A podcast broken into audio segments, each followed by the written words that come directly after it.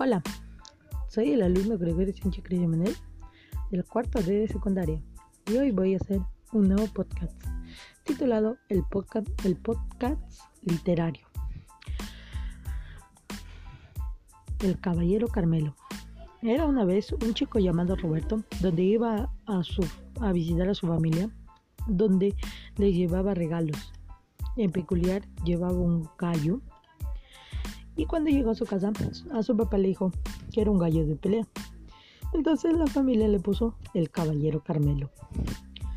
Al pasar de los años, al caballero Carmelo, que le pusieron al gallo, em, era un gallo de pelea, como dije anteriormente, y peleaba con otros y casi tres años se peleaba con...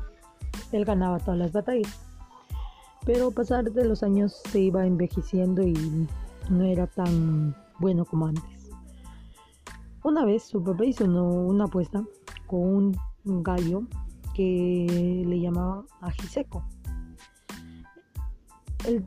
en el día de la llegó el día de la pelea, de la pelea entre los gallos, y el gallo ajiseco le estaba ganando al gallo Carmelo.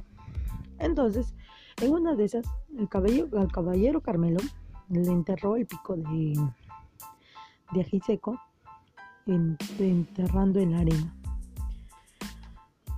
Pero, lastimosamente, el caballero Carmelo, achacoso gallo, quedó mortalmente herido y murió pocos, pocos después, dejando una gran tristeza a la familia. Gracias.